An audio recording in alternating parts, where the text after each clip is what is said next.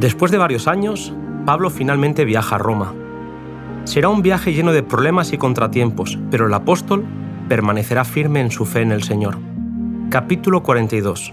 El viaje y el naufragio.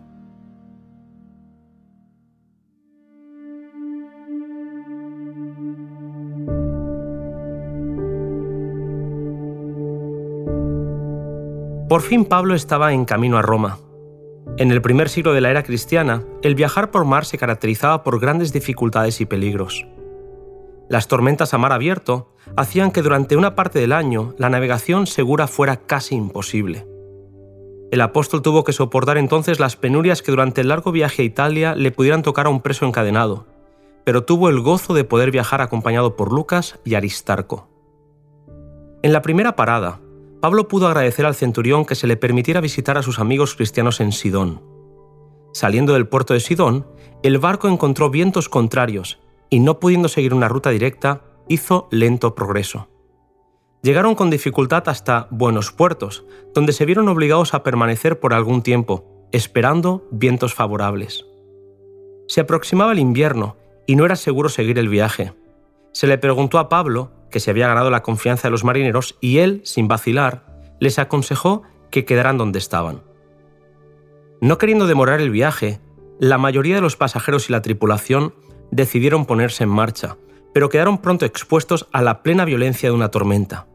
El buque, azotado por la tempestad, con el mástil roto y las velas hechas trizas, era arrojado de aquí para allá por la furia de los elementos.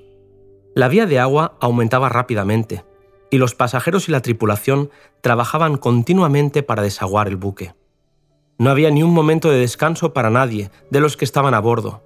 Durante 14 días fueron llevados a la deriva bajo un cielo sin sol y sin estrellas. El apóstol, aunque sufría físicamente, tenía palabras de esperanza para la hora más negra y tendía una mano de ayuda en toda emergencia. Se aferraba por la fe del brazo del poder infinito y su corazón se apoyaba en Dios. No tenía temor por sí mismo. Sabía que Dios le preservaría para testificar en Roma a favor de la verdad de Cristo. Su corazón se conmovía de lástima por las pobres almas que le rodeaban, pecaminosas, degradadas y sin preparación para la muerte. Suplicó a Dios por aquellos hombres y Dios le reveló que su petición había sido concedida. La decimocuarta noche de terrible lucha contra el mar y los elementos, los marineros intuyeron que estaban cerca de alguna tierra.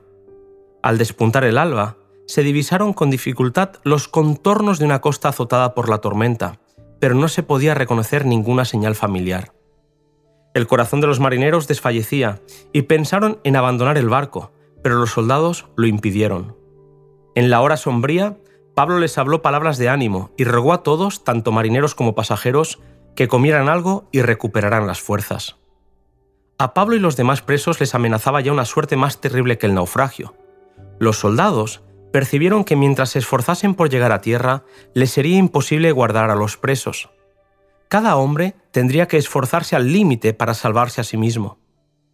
Cabía la posibilidad de que algunos de los prisioneros se liberaran y eso sería terrible, por lo que los soldados deseaban matar a todos los presos para que no se pudieran escapar. Fue la protección del centurión la que evitó que los soldados ejecutasen su plan, puesto que quiso proteger a Pablo porque sabía que Dios estaba con él.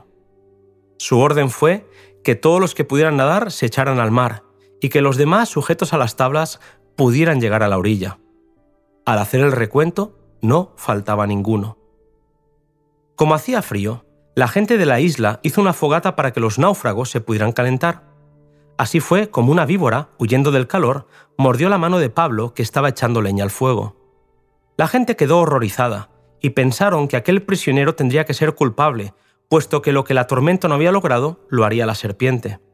Sin embargo, para sorpresa de todos, Pablo sacudió el reptil al fuego y no padeció ningún mal. Pasaron en aquel lugar tres meses, en los que Pablo y sus compañeros aprovecharon muchas oportunidades para predicar el Evangelio.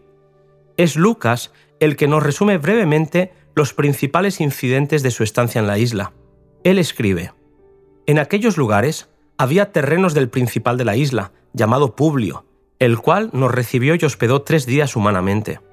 Y aconteció que el padre de Publio estaba en cama, enfermo con fiebre. Entonces Pablo, después de haber orado, le puso las manos encima y él sanó. Luego, también los otros que en la isla tenían enfermedades llegaban y eran sanados. Entonces, nos honraron, dice Lucas, con muchos obsequios, y cuando partimos nos cargaron con las cosas necesarias.